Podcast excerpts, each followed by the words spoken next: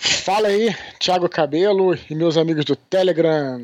Tudo bem, Thiago? Aí? Como é e aí, Dudu, beleza, cara? Tamo vindo, né, cara? Uma semana da nossa live, cara, em celebração dos 5 mil inscritos do canal, cara. Foi muito bom, né, Dudu? Foi muito legal, cara. Porra, cara, foi espetacular espetacular a live, muito legal. É a primeira vez que eu, que eu faço assim uma, no meu canal uma live compartilhada. Uhum. E foi incrível, cara. O que é, foi até engraçado, né, que a gente falou assim, vamos, a nosso nosso plano era fazer 20 minutos de apresentação e depois conversar com a galera. Meu irmão, quando a gente foi vendo, né, se bem que na verdade a gente quebrou um pouco esse modelo, que a gente foi no meio falando, conversando, é, exato. conversando, porque, cara, assim, eu, eu, eu não consigo entender a live sem ter essa interação com a galera. Exato, então, não tem lógica. A gente ia falando, eu não resistia. Uhum. O pessoal no chat falando ali, eu não, eu não consigo ignorar as pessoas. eu tenho, eu, eu tenho um pouco disso, inclusive, quem me acompanha sabe que, cara, sempre que eu vejo uma coisa nas redes sociais, eu, eu vou lá e respondo, eu não deixo ninguém no vácuo, uhum. porque isso é uma questão de educação. Foi assim que eu fui ensinado, cara. Então, claro, claro. Então, então tava me dando uma agonia, a galera falando lá no chat e a gente ignorando. Então, à medida que a gente foi falando, logicamente que a gente foi incluindo ali umas perguntas, os comentários, acabou que quando a gente acabou a nossa apresentação já tinha uma hora de programa. Exato.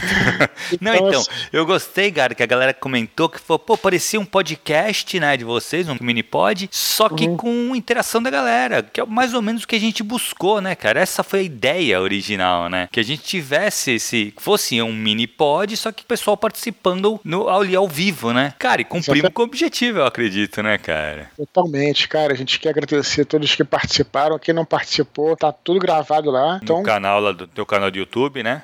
Assim, é, para quem não vê ao vivo, eu confesso que é um pouco longo, né? Assim, não dá para você ficar uhum. vendo toda hora. É, como não tem imagem, que eu sugiro para vocês, quem não viu e vai ver, é deixar rolando enquanto tá fazendo alguma coisa, tá lavando é. louça, tudo, deixa, deixa o computador ligado, ou até o celular ligado e fica nos escutando. Isso, as imagens nem não tem nenhuma diferença. Não só... faz, exato.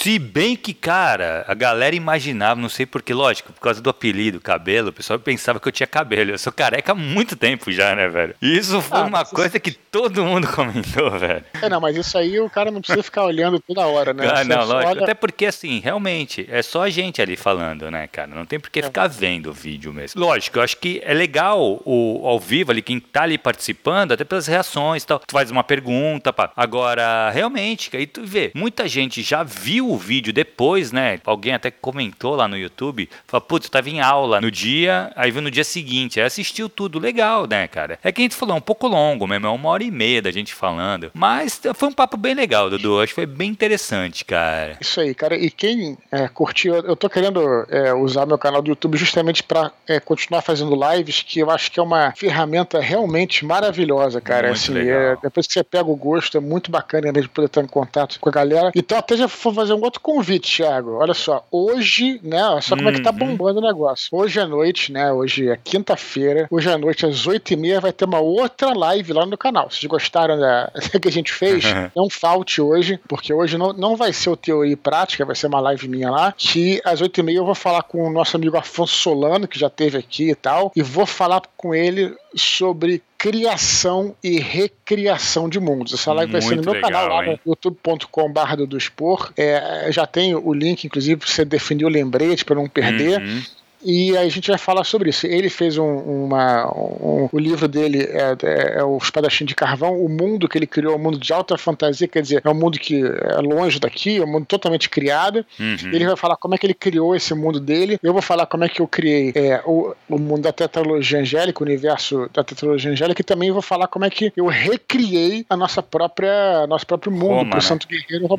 É, porque também tem aquela coisa, a gente vai falar não só de uma criação do zero, como também de uma recriação porque, é claro, quando você, mesmo que você fazer o mesmo romance histórico, você também tem que recriar aquele cenário. Exatamente. Né? Exatamente. Tem que dar um sabor próprio e seu ao cenário. É, é, a gente gosta de falar aqui, por exemplo, do Jorge Amado. A hum. Bahia do Jorge Amado é a Bahia do Jorge Amado. Exato. É, isso também não é uma Bahia, não é em outro planeta, nem é um mundo fictício, mas ainda assim o Jorge Amado recriou aquele cenário. Claro, o, então, o sertão do Guimarães Rosa, né, cara? Eu, é, é dele claro. aquilo. Aquilo é uma, é uma criação, por mais que ele tenha se baseado no, no sertão mesmo, ele recriou aquilo, ele criou a imagem dele, ou ele criou um, todos os conceitos dele e tal. Por mais que seja baseado na realidade, é uma recriação do autor. Exatamente Perfeito. isso. Muito legal. É, quando eu estava assistindo Homeland, né, que se passa em Washington, uhum. é uma série que se passa em Washington lá tal, é até de um cara que era, ficou, ficou preso durante um tempo lá no, no Iraque, depois voltou para os Estados Unidos e o Mariner, né, e, uhum. e, as pessoas não sabem se ele é um traidor, se não é e tal. Enfim, Homeland, e aí nesse mesmo tempo eu assisti House of Cards, que também se passava em Washington. E eu fiquei, eh, durante esse período, eu comentei com alguém, não lembro exatamente quem foi, mas eu me lembro de eu falando, né, que as duas séries se passam em Washington, mas é, as duas dão um sabor, uma cor uma matiz uhum. muito diferente à cidade, Sim. né? Muito diferente. Engraçado, né? Então, assim, é, é isso. Quando você vai criar uma ficção, você vai dar o seu próprio flavor, né? O seu próprio exato, sabor àquela, àquele cenário. Pode até ser um cenário real, de uma cidade real que existe, contemporânea. Então, nessa live de hoje, às oito e meia, galera, hoje, às oito e meia, youtube.com barra do Expor, eu e o Afonso Solano esperamos por vocês. Não Pô, deixem vai ser irado, vai ser muito legal. E a gente olha, logicamente, que vai E já que eu fiz esse, esse mini jabá aqui, Thiago, Hum. Eu também queria te perguntar uma coisa antes de começar nossos e-mails. Hum. Eu realmente estou curioso, não é nem assim uma coisa que, que foi combinada nada. Eu tô curioso para saber o seguinte: lá na live, ainda falando da nossa live de quinta-feira, você falou um pouco sobre a oficina literária e você deu um teaser dizendo que você está pensando num curso de longa duração. Eu queria que você explicasse melhor, Isso, cara. cara na verdade, assim, desde que eu lancei, na verdade, a oficina literária, eu já vim com essa ideia, já não é de hoje. E eu estava preparando, ainda tô, na verdade. Eu acredito que eu eu vou lançar isso aí mais pro ou finalzinho mesmo desse ano ou começo do ano que vem. Mas uhum. a ideia é fazer realmente um curso de, de escrita criativa online, mas, cara, de, de, longa duração realmente, porque a minha ideia, cara, é que as pessoas façam esse curso e ao final do curso tenha pelo menos o resumão do seu livro pronto. Então, assim, é para quem tem uma ideia e quer realmente desenvolver o livro, ou é apenas um curioso tal e ver como um processo de criação. Por que, que ele é longo, cara? Porque aquele negócio, eu, eu comecei a fazer, eu falei, ah, não, vou fazer um, um curso de escrita criativa. Aí tu vai começando a preencher as aulas, cara, e começando, ah, mas falta isso, falta aquilo, falta isso, falta isso falta isso. E aí foi um momento que eu parei e falei assim: não, calma, para eu fazer isso eu vou ter que estudar muito e ter que fazer uma coisa para ser completo, né? Lógico, nunca vai ser completo. Quando a gente se trata de arte, não tem como ser uhum. totalmente completo, né? Então eu tenho essa, eu tenho claro. consciência dessa limitação. Mas, cara, assim, a minha ideia foi o que eu consegui montar de mais completo, com, com todo o conhecimento que eu, que eu adquiri, que eu estudei muito para montar o curso também. Eu fui atrás de muitos livros sobre escrita criativa para montar esse curso. Assim, e outra coisa, assim, aí eu pensei, pô, beleza, vou fazer então online, né, de EAD, gravar os vídeos, disponibilizar os vídeos. Isso não me deixou feliz, cara. Porque assim, eu tenho, isso é para mim, tá? Não que eu, eu não acho que funcione, eu acho que funciona também. Esse EAD tradicional, né, de vídeo gravado e você vai assistindo uhum. e tem o fórum, tal. Mas eu gosto muito da troca. Eu acho que educação, essa parte de educação, principalmente, onde você vai passar um conhecimento, tem alguma, tem, essa, tem que existir a troca. Então uhum. eu, eu falei, putz, não dá, cara. Então vai ser ao vivo. Qual o problema disso? Não dá para ser uma turma muito grande, porque até porque eu estou estudando qual o número ideal ainda. Isso é uma coisa que eu estou estudando. Eu tenho até uma entrevista com um professor amigo meu, ele estuda exatamente isso agora na pandemia. Então eu vou ter que trocar uhum. uma ideia com ele e tal. Eu quero ver qual o número assim, mas com é. certeza é. vai ser bem reduzido. É, o outro dia o meu amigo Márcio Vassalo, né? Hum. Ele fez um curso lá que ele também tá com um curso de curta duração e ele só permitiu 12 alunos, porque ele falou que ele queria trabalhar com esses alunos o texto, poder dar atenção para todos. Exato. Então, é, ele também limitou aí. Vale a pena. Essa semana que vem eu vou, eu vou ter uma entrevista com esse, com esse professor amigo meu que está estudando isso aí. Então, eu quero ter uma noção de quantos alunos pode ter por turma, sabe? Para poder realmente dar essa atenção necessária para todo mundo. Porque, assim, a ideia é que seja uma troca. Tem que ter, tem que ter discussão claro. nas aulas. Senão, não tem. Não, a coisa não caminha, né? Então, assim, pra galera já ficar ligada, quem tiver afim de fazer realmente um curso, vai ser longo, provavelmente, que eu tô aqui aqui tentando diminuir um pouco, mas eu tô com 32 aulas, cara. Isso dá 32 uhum. semanas. É coisa pra caramba, né? Um ano uhum. tem 52 semanas, se eu não me engano. Então, assim, uhum. vai ser meio. Vai ser, vai ser longo mesmo. Mas quem tiver afim de nisso e tal, se já, já quiser mandar um e-mail pra mim, por que que eu faço? Eu deixo separado esse pessoal que mandar o um e-mail, pra antes, uhum. antes de eu lançar e divulgar, eu envio um e-mail pra esse pessoal, entendeu? Pode escrever pro thiagocabelo.gmail.com ou ir lá na oficina literária e preencher também o, o só comenta só fala, ó, tal, que aí eu deixo, eu vou fazer uma pastinha para guardar os e-mails do pessoal, para dar prioridade para essa galera, entendeu? Mas, cara, acho que vai ser um negócio legal. Quando tiver pronto mesmo, eu volto a falar. Provavelmente vai ser pro começo do ano que vem. Mas assim que já tiver uma coisa mais estruturada, mais legal mesmo, eu volto a falar aqui com vocês também. Beleza? Bem, não percam essa. Beleza. Acho que vai ser legal, cara. Vamos ver. É um, é um negócio que eu tô estudando há bastante tempo, eu tô preparando. Tá dando um trabalhão, mas acho que vai ser recompensador no final. Muito bom. E Dudu, e cara, faltam oito dias, né? Agora pra pré-venda do Santo Guerreiro Home Invicta, cara. Não, não, cara, é quase uma semana, ou seja, é agora ou nunca. É isso aí. A gente tem que lembrar aqui, para depois a galera falar que não avisamos, né? Hum. Então a gente vai é, perturbá-los aí. Lembrar a galera que a gente sempre tem lembrado aqui nos, nos nossos mini pods, depois desse período, não vai ter mais os brindes. E tem alguns brindes, Thiago, vou ser bem sincero. Além de, do pôster, além do, do mapa, a gente também tem os cards, né, das Isso, legiões. Vai ser demais, né, cara? Que são colecionáveis e também tem essa palestra que vai rolar no dia 29 de novembro, galera. Então, e a gente, é, a, a, amanhã eu vou divulgar mais detalhes de como é que a galera vai participar. Se você já comprou na pré-venda, você já tem o ingresso. E, cara, tá super maneiro. Vai ser a palestra sobre São Jorge Histórico. Vai acontecer online, mas vai ser ao vivo, né? Olha. Então a gente tá pensando mais ou menos qual vai. Estamos fechando porque a gente tá demorando para retornar, porque a gente tá vendo uma plataforma que seja muito boa e perfeita para esse tipo de coisa. Porque hum. o problema do YouTube, por exemplo, é que não vai ser o YouTube não tem como ser exclusivo para aquelas você pessoas. fechar, exato. Como fechar, a gente está vendo isso direitinho. Então, é, além de tudo, né, tem todos os brindes, você ainda ganha um ingresso quando você compra. Muito legal. E, Dudu, se liga, e, então e vai ser dia 29 de novembro essa palestra. Isso, isso. Ah, então não, não, não, percam aí os ulti, a última semana aí, cara. É, Final, semana. Finalmente, é engraçado que a gente tá falando isso há um tempão, passou rápido, né? Tem mais de um mês aí que começou a pré-venda. Então a galera é, fica aí é, o aviso, né, cara? É, e deixa eu te falar, Dudu, e acaba então a pré-venda agora, a palestra no dia 29 e o envio dos livros começa, começa que dia, tu sabe? Exatamente no dia 30.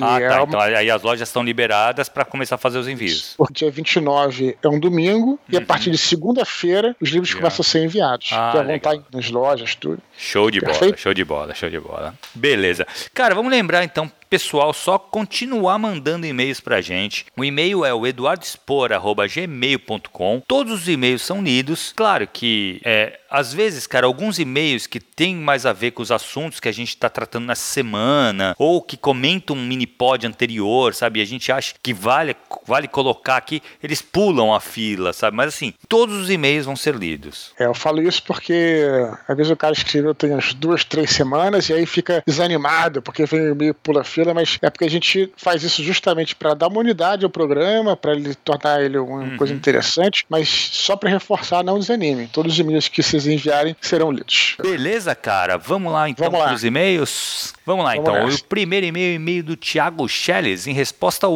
último mini pod. Eu lembro do e-mail é, dele, cara. Esse, esse pulou fila justamente por... por ser uma resposta. Uma resposta, a gente ficou curioso para saber. Exato, fala, o que, que, que, diz o Ele Thiago? Ele manda assim: fala cabelo e fala Dudu. Sobre o meu último mini pod, vocês estavam certos. Eu trabalho embarcado em uma sonda de perfuração, isto é, em uma plataforma. Sou engenheiro de campo. Lá a internet é super restrita. É um mundo completamente diferente, confinado no meio do Atlântico. Vale até um podcast a respeito. Cara, eu acho que realmente é uma coisa que muita gente tem curiosidade. Eu conheço um pouco porque eu tenho uma amiga que trabalha na Petrobras, ela já trabalhou embarcada. Então a gente conversou bastante sobre o caso, mas é muito interessante mesmo. Ele continua. Eu, hum. eu conheci um cara, na verdade, um dos, dos, professores da minha academia de musculação, ele chegou a trabalhar em plataforma de petróleo porque parece que lá tem academia, né? Então ele é professor ah, da academia dentro, dentro, da plataforma. E ele, eu acho engraçado, sabe? sei lá, porque tem uma galera, enfim, cada um na sua, mas acho que eu não teria o menor problema. E ele falou: não, mas eu nunca mais faço esse serviço. Ficar 15 dias embarcado e tal. Eu falei, pô, cara, mas tava ganhando dinheiro bom aí. Não, mas eu não aguento ficar embarcado lá tal. Então, quer dizer, engraçado, né? Como é que tem umas coisas assim que tem gente que não sabe lidar com o isolamento. Eu Exato. acho que se fosse o meu caso, eu ia achar o máximo. É, eu também. por mim. Então, assim, engraçado, né? Mas vamos lá.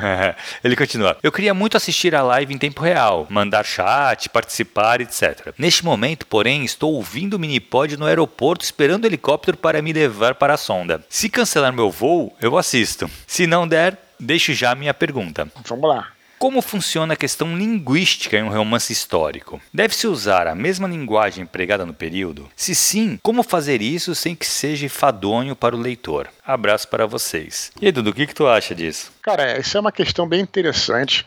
A gente, por exemplo, se a gente for pegar os documentos, vamos dizer que a gente fosse for ler um documento do século XV, ou seja, de repente, enfim, no Brasil do século XVI, vamos colocar assim, realmente vai ter uma linguagem muito mais diferente, que talvez para nós seja, seja rebuscada. Então, o que acontece quando você escreve um romance histórico, muitas pessoas acham que talvez deveriam usar a mesma linguagem, mas a questão central, e aí vai minha opinião, Tiago, vamos ver o que você acha, hum. é que para aquelas o que hoje é uma linguagem profundamente formal, para aquelas pessoas naquela época não era era uma linguagem informal. Exato. Então, se você escreve um romance histórico hoje, usando é, travessões, diálogos, com os personagens falando como esses documentos, você não vai refletir a verdade da época, né? Uhum. Porque você que você vai, vai refletir um personagem na época que talvez falasse de modo, vamos dizer assim, formal para a época, entendeu? Sim. Então, você ajustar essa linguagem para torná-la mais informal, reflita mais é, o, o, ambiente, né? Porque assim, isso que tem que. As pessoas acham que é,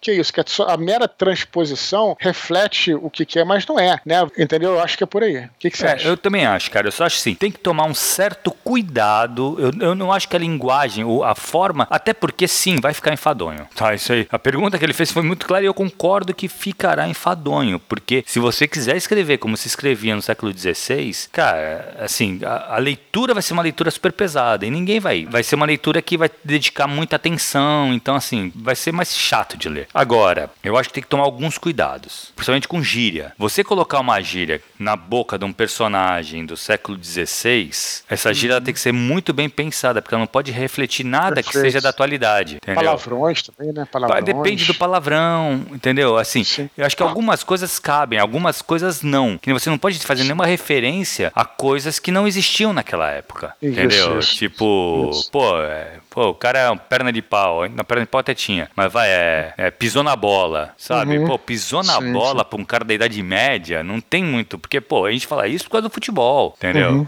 Então, assim, acho que esse é o tipo de coisa que tem que tomar muito cuidado na hora de escrever. Mas, assim, eu particularmente acho que eu concordo muito com o que o Eduardo falou. Você tem que transpor pra época como funcionava, entendeu? Se é uma coisa mais coloquial, tem que ser coloquial. Se é uma coisa um pouco mais formal tal, você faz, sim, você faz um pouco mais formal. Eu, claro sim. que assim, eu acho que para dar um sabor, você pode colocar um, um, estilo de fala um pouco mais rebuscado para transportar o leitor um pouco para a época, até pode, mas com muita parcimônia para também não cometer, deixar muito chato o texto, muito pesado. É, mas se for falar, por exemplo, tudo bem, você pode usar esse estilo mais rebuscado se talvez se fosse for retratar é, um diálogo da realeza corte, tal, né? Exato, mas, exato. Mas vamos dizer assim, uma durante uma marcha militar, por exemplo, com é. soldados ali, ninguém vai estar preocupado em falar de forma, né? Pelo contrário contrário, Exato. né? É uma linguagem propositalmente rude. Então uhum. aí você aí fica estranho, né? Quer dizer, um sargento do exército, por exemplo, um centurião, digamos assim, tentando ser rude e falando com super é, floreado, né? É. Então, então, essas coisas é que você tem que uhum. ajustar, né? exato, né? E, e, eu acho que acho que até fiz um, algum algum tempo, acho que eu fiz um, um áudio sobre isso e é, e é, uma questão muito interessante porque aí você tudo bem, não é simples, porque você foi o que você falou, você esbarra, né? Se de repente você usar uma linguagem chula, um xingamento o que vai acontecer é que se você, se isso for muito associado à modernidade, isso também vai catapultar o seu leitor para fora da história. É então, isso. não é fácil não, cara, é, é, bem difícil. Não, é bem Mas complexo mesmo. Mas tem como, eu também acho. Beleza, Bom. Dudu, vamos pro próximo. João Vitor Pinheiro dos Santos. Ele fala assim: Cara Eduardo Expor, participarei de um campeonato de contos.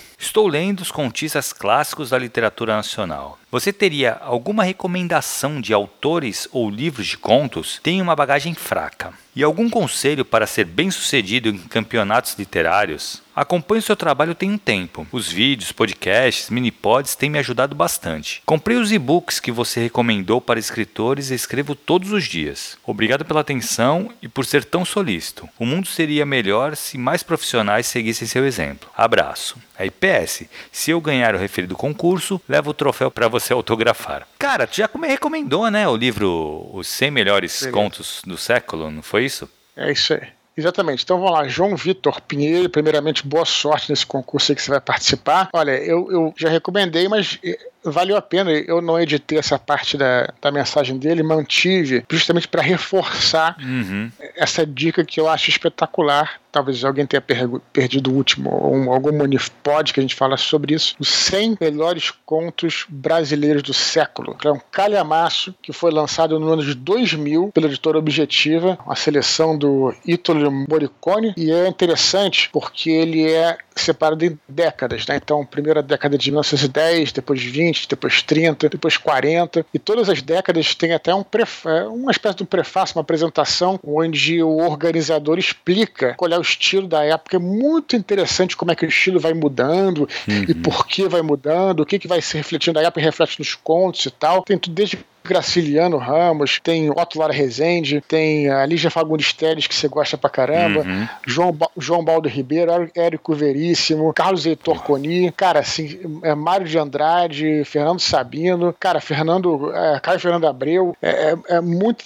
O Caio Fernando Abreu, inclusive, tem um conto muito interessante que é da, foi da época da AIDS, né? Uhum. Cara, que puta conto, cara. Que ele, na verdade, o conto talvez seja um pouco autobiográfico, é que ele não fala sobre, sobre ele especificamente, mas é interessante ele, cara, é um conto forte pra cacete, que nem tem imagens e gráficas fortes, que ele chega na casa da mãe dele e a mãe dele não sabe que ele tinha. Na época, a AIDS era uma sentença de morte, né? Hoje, sim, infelizmente, sim. Não, é, não é mais. E aí ele fica até olhando a mãe dele, assim, como se fosse quase que é, um, um distanciamento, quase uma criança que não sabe do que tá falando, não sabe nada né, do que ele tá sentindo. É um conto muito. Enfim, eu posso falar de vários aqui. É, o cara então, Fernando Abreu é um contista de mão cheia também, né, cara? Nossa, Bom demais. Cara. Não, e tem coisas de Machado de Assis lá no, lá no começo, do, começo do livro e tal. E, olha, então fica aí, não é nenhuma dica, é uma recomendação quase que obrigatória, que é os 100 melhores contos brasileiros. Você encontra em sebo, com certeza. Então isso aí é, é a primeira coisa que eu digo. Quanto a ser bem-sucedidos em campeonatos literários. E olha só, a dica é o seguinte, participar de todos que você puder. Uhum. Porque, é, cara, assim, realmente não dá para você ganhar todos, né? Você vencer num... num você, é a gente tem que selecionar um ou dois, né? Então, e tem, geralmente tem muita gente concorrendo. Então, às vezes, o, o, o eu lembrei até agora do nosso concurso de sinopses, e também deve uhum. acontecer nos cavalos literários. Lá você elimina alguns e sempre sobra vários que são muito bons. Então, às vezes, aquele, a escolha de um conto ou outro não é porque você é pior do que o sujeito. É simplesmente porque, talvez naquele momento, por algum motivo, o jurado é, escolheu aquele, não escolheu o outro. Isso, cara, olha só, o que eu já fraca, fracassei assim não, mas o que eu já participei de concurso de contos sem ser escolhido, não tá no gibi, Thiago. De verdade. Não, não mas isso é muito Faz subjetivo, né, Dudu? Carreira. Isso, é, isso. É super subjetivo, cara. Não dá. Foi o que tu falou, assim. Às vezes, cara, você. Uma, eles têm que escolher um. Então, se chegou lá 10 muito bons, cara. Então os caras vão ter que escolher um. E aí, quando o que, que ele vai ter que usar, assim, as, as pequenos detalhes que convencem aquele jurado em especial. Se fosse talvez uhum. outro jurado, escolhesse outro conto, entendeu? Isso é muito normal, gente. Realmente, você não, não, não pense que você não foi escolhido é porque o seu conto é pior. Não necessariamente. Sabe que né? uma vez eu vi uma, uma entrevista com o Tom Hanks, né, hum. naquele. Tinha, como é que era o nome? Um programa interessante que passava na People Artists, que era o. que era assim num teatro, né? E tinha um cara que entrevistava vários caras famosos, e aí, com conversa da plateia, a plateia eram, eram estudantes de, de artes dramáticas e tal. Ah, e aí legal. alguém perguntou como ser bem sucedido aí em auditions, né? Que é aquelas audições uhum. que eles fazem para escolher, né? Esses caras participam, estudantes de arte dramática participam de uma atrás da outra, né? Sim, sim. E é, eu, o Tom Hanks fala, claro que você tem que se esforçar, logicamente, realmente é, decorar o seu texto e tal, mas não fica muito preocupado cara assim se encaixar perfeitamente naquele papel, porque porque acontece quem, quem é escolhido é, é, geralmente é porque o, o cara que seleciona o elenco já já tá com uma ideia na cabeça do que que ele uhum. quer para o personagem. Então, de repente você pode se esforçar muito, mas você não é que você é pior do que o outro, cara. É que você não não tá se encaixando naquele modelo. Na ideia do estão, cara, né? Exato. estão procurando. Isso é muito verdade. Quando você vê entrevistas de diretor ou de preparador de elenco, o diretor geralmente fala assim: "Pô, mas eu tava tava, assim, eu, eu vi o, o, o, Eu escolhi o ator porque eu já tava com a concepção daquilo na cabeça, uhum. ele se encaixou. Sim. Então, às vezes, assim, e aí ele cita é, até um, um, filme da época que tava, que tava sendo filmado na época, que era um, um desses voos aí do World Trade Center, né?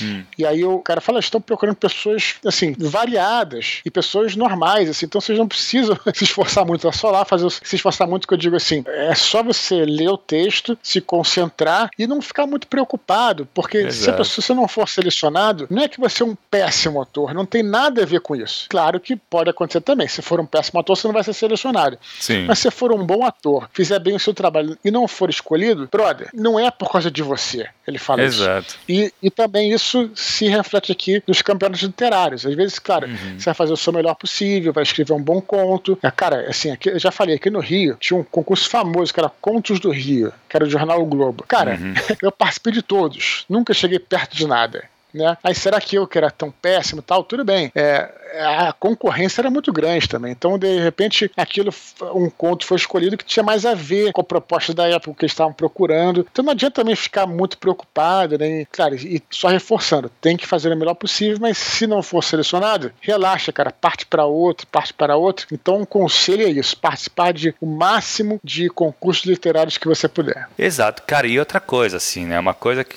tu falou, que o Dolly falou que é muito isso. Prepara bem o conto. Tem assim, escreve, reescreve, sabe? Várias vezes analisa ele direitinho, tenta dar, sabe? É, ver se tá certinho. Principalmente a parte gramatical. Se você vai para um concurso literário, esse é o tipo de coisa que corta muito, né? Se o cara escreve com um erro gramatical tal, já é, já roda. Logo de cara, assim. Então, assim, se preocupa com esse, com esse bagulho. Faz uma boa revisão do texto tal. E, e, e aquilo, cara. Aí realmente, a arte é subjetivo. Então, vai depender do que o cara que está julgando considera melhor ou pior, entendeu? Não necessariamente é o que é melhor ou pior, até porque é para cada um, é de, é de cada um, tem, é muito subjetivo. Então não fica preocupado se não vencer esse e continua tentando, cara. Perfeito. Beleza?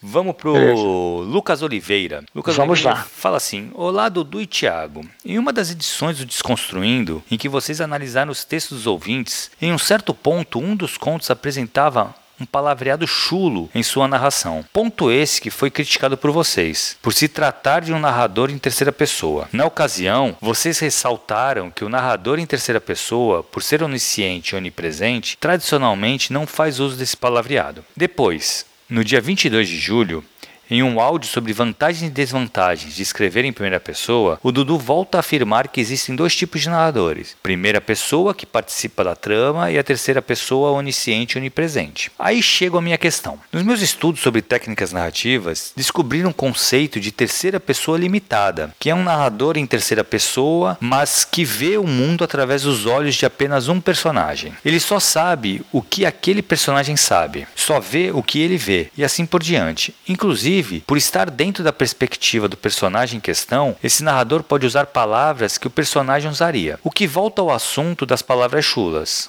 O George R. R. Martin escreve As Crônicas de Gelo e Fogo em terceira pessoa limitada, e diversas vezes a narração contém algumas palavras que podem parecer inusitadas frente à formalidade da terceira pessoa onisciente. Segue um exemplo. Um dos seus personagens, o Jaime Lannister, está dentro de um barquinho com a sua captora, Brienne, e ele não gosta nada dela. Veja o que o narrador diz. Abre aspas, reticências, Divertia-se imaginando-a com um dos seus vestidos de seda de Cersei, em vez do justilho de couro com taixas que envergava. Tanto faz vestir de seda uma vaca ou essa aí, mas a vaca remava bem. Por baixo de seus calções de tecido grosseiro e marrom havia pernas que eram como cordões de madeira. Fecha aspas.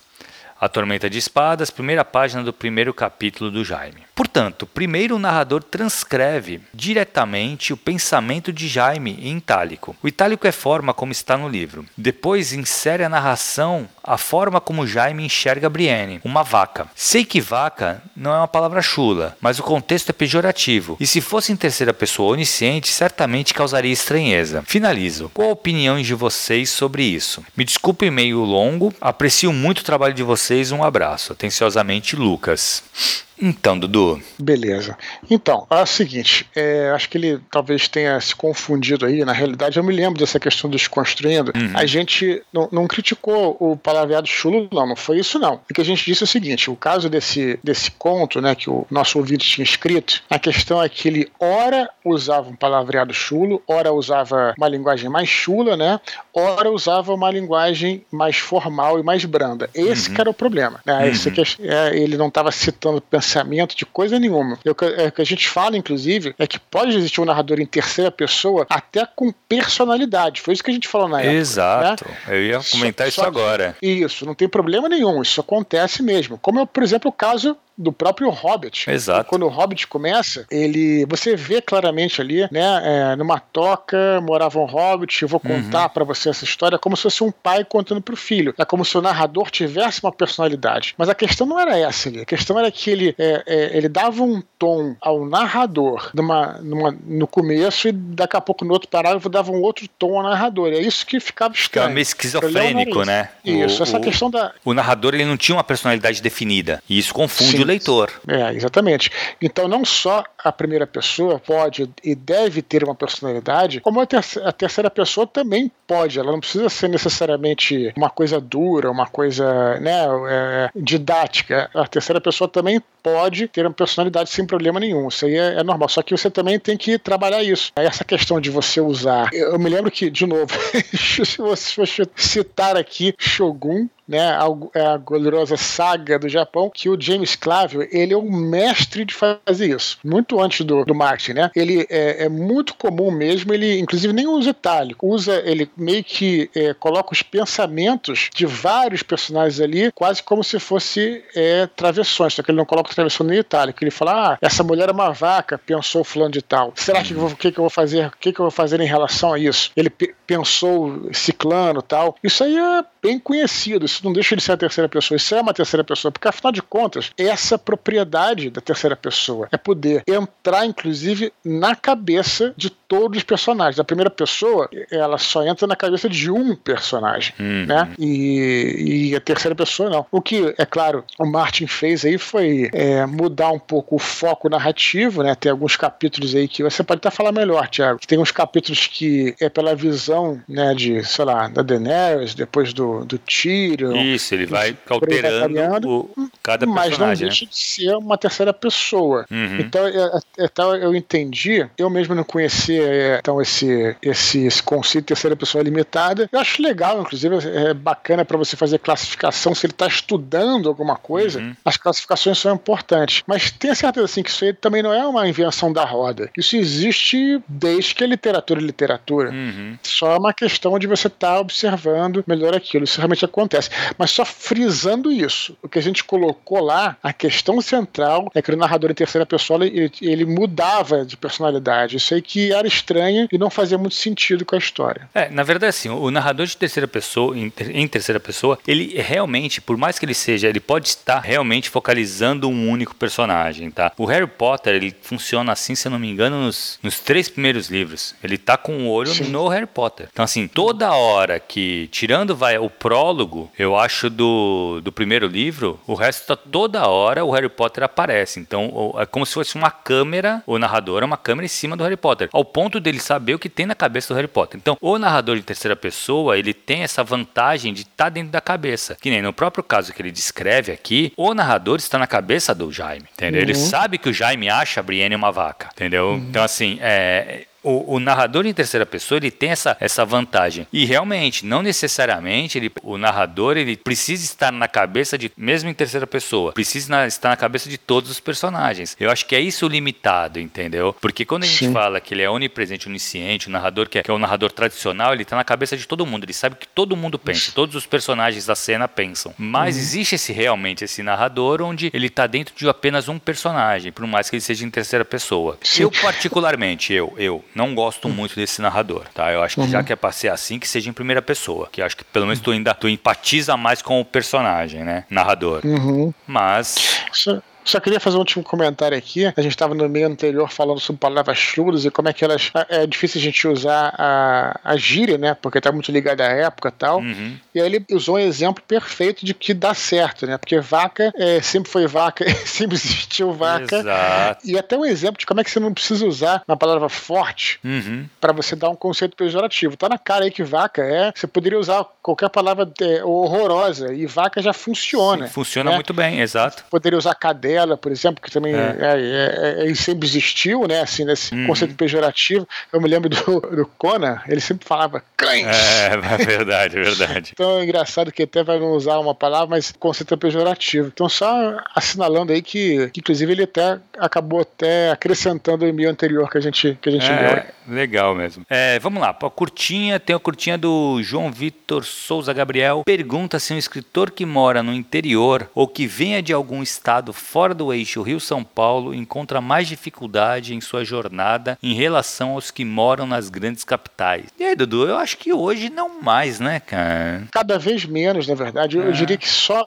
que na verdade o problema não é nem a questão de, na realidade, seria mais assim de eventos presenciais. Eu é. acho que seria só isso. É, não só dele participar, porque eu digo assim, ele participar ou de cursos ou de encontros com os outros escritores, ou até de. Se bem que é, lançamentos de autógrafo, o cara pode viajar, né? Acho que isso é. não tem problema. Cada vez menos isso é um fator. Né? É, antigamente, talvez fosse mais por não ter internet, né? Uhum. Aí sim, hoje em dia, cara, acho que isso aí caiu por terra é. totalmente. O escritor ainda mais mais sendo um, um, um artista que se expressa através do seu livro, do seu texto. Acho que isso aí não, não faz muita diferença, não. Acho que hoje em dia, como eu disse, faz cada vez. E mesmo antes, você pode aqui no Brasil, inclusive, citar vários, vários que, que moram. É, Exato, vê uma safra, cara, do Rio Grande do Sul, grande, enorme, cara, enorme. Gente pra caramba, sabe? Escrevendo aí. Então, eu não sei não se, se, se faz. Hoje se faz grande diferença, cara. É, Sinceramente, olha... talvez para curso, tal que nem o de escrita narrativa do Assis Brasil, mas ela lá de Porto Alegre, entendeu? Que é talvez o curso de escrita narrativa mais famosa do Brasil. E nem era no eixo Rio-São Paulo, sabe? É, você falou sobre o Assis Brasil, me lembrei de Leonel Caldela, né? Sim. Que, na realidade, o Leonel Caldela, interessante que a história dele, vou só resumir aqui. A primeira oportunidade que ele teve foi na revista Dragão Brasil, né? Uhum. E aí, o que, que ele fez? Ele, então, ele morava realmente em Porto Alegre, ele viajou para